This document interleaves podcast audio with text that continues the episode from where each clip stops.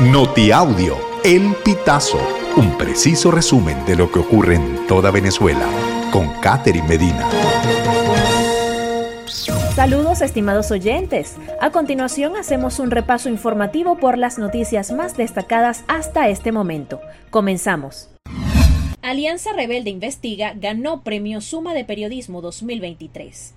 El medio colombiano El Espectador y el conglomerado venezolano Alianza Rebelde Investiga son los autores de la investigación El tren de Aragua, detrás de la explotación sexual de migrantes en Latinoamérica, que fue reconocida en la primera edición de los premios Suma 2023 en la categoría de trabajo colaborativo. Alianza Rebelde Investiga está conformada por los medios venezolanos El Pitazo, Runrunes y Tal Cual. Para este especial, los periodistas lograron entrevistar a mujeres migrantes venezolanas que habían sido víctimas de trata, con fines de explotación sexual por parte de la empresa criminal procedente de la cárcel de Tocorón, en el estado Aragua. Maduro y el presidente de Guyana acuerdan mantener diálogo. El presidente de Venezuela, Nicolás Maduro, y su homólogo de Guyana, Irfan Ali, finalizaron la reunión agendada en San Vicente y las Granadinas y que duró tres horas. Los mandatarios acordaron mantener los diálogos para llegar a un acuerdo en la disputa territorial por el Esequibo. Autoridades sancionan a comercios que venden refrescos colombianos en Maracaibo. La Asociación Nacional de Bebidas Refrescantes precisó que al país ingresan cada mes más de 2 millones de cajas de colas negras por contrabando, bajo las marcas de Pepsi y Coca-Cola. Carlos Palumbo, director de esta organización, asegura que la incautación de productos contrabandeados es una medida necesaria para proteger a la industria nacional y evitar que miles de consumidores compren productos cuya forma de traslado y almacenamiento es desconocida por la autoridad sanitaria, lo que impactaría negativamente en la salud pública.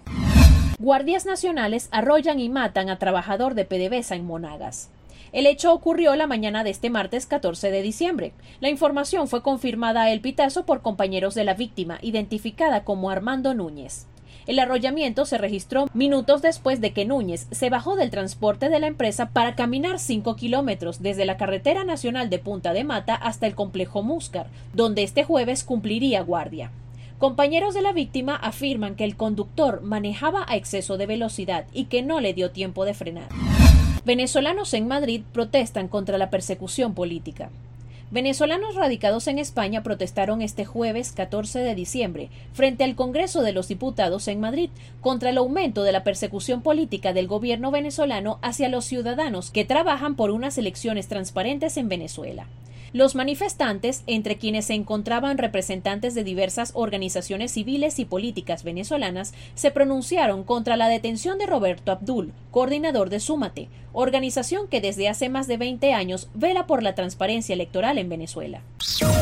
Estimados oyentes, este ha sido el panorama informativo hasta esta hora. Narró para ustedes Catherine Medina. Estas informaciones puedes ampliarlas en nuestra página web elpitazo.net. También recibimos tus denuncias vía SMS o WhatsApp a través del 0414-230-2934.